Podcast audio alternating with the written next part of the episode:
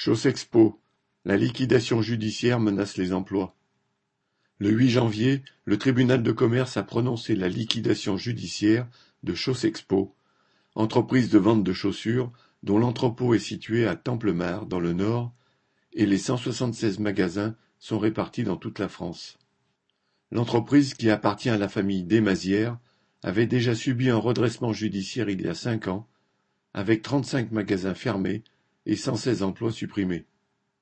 Mais depuis des mois, contre toute évidence, le PDG ne cessait de répéter que tout allait bien, avant de finir par dire début décembre que la situation était mauvaise. Maintenant, les éventuels repreneurs ont jusqu'au 9 février pour se faire connaître. Mais repreneurs ou pas, ce sont les 80 salariés du siège et les presque 700 employés des magasins qui voient leurs emplois menacés. Le PDG se vante d'avoir apuré la dette vis-à-vis des fournisseurs et de pouvoir payer les salaires jusqu'à fin mars. Mais en attendant, les CDD n'ont déjà pas touché leur salaire de décembre.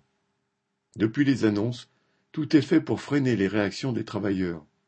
Dès décembre, les employés des magasins devaient faire des opérations de déstockage en proposant de grosses remises, mais sans dire aux clients que l'entreprise allait mal.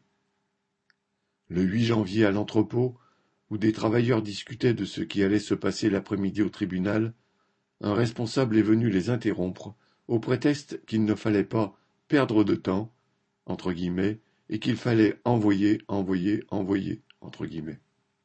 C'est-à-dire se remettre au travail, sans attendre pour envoyer, entre guillemets, les chaussures vers les magasins. Il s'est fait envoyer, entre guillemets, boulé par plusieurs collègues mécontents qui, du coup, ont commencé à parler de débrayage. Le lendemain, après que la direction a informé des décisions du tribunal et de la liquidation judiciaire, des travailleurs ont continué à en parler entre eux. Un autre responsable a cru arrêter les discussions en montant à fond le son des haut-parleurs qui diffusent la radio dans l'entrepôt. Il s'est lui aussi fait remettre à sa place par un travailleur qui est allé baisser le son pour pouvoir continuer à parler. La famille Desmazières et les responsables de Chaussexpo, qui sont leurs serviteurs zélés, ont un tel mépris pour les travailleurs qu'ils se croient tout permis, même de les empêcher de discuter de leur avenir menacé, qu'ils se méfient des retours de bâton. Correspondant Hello.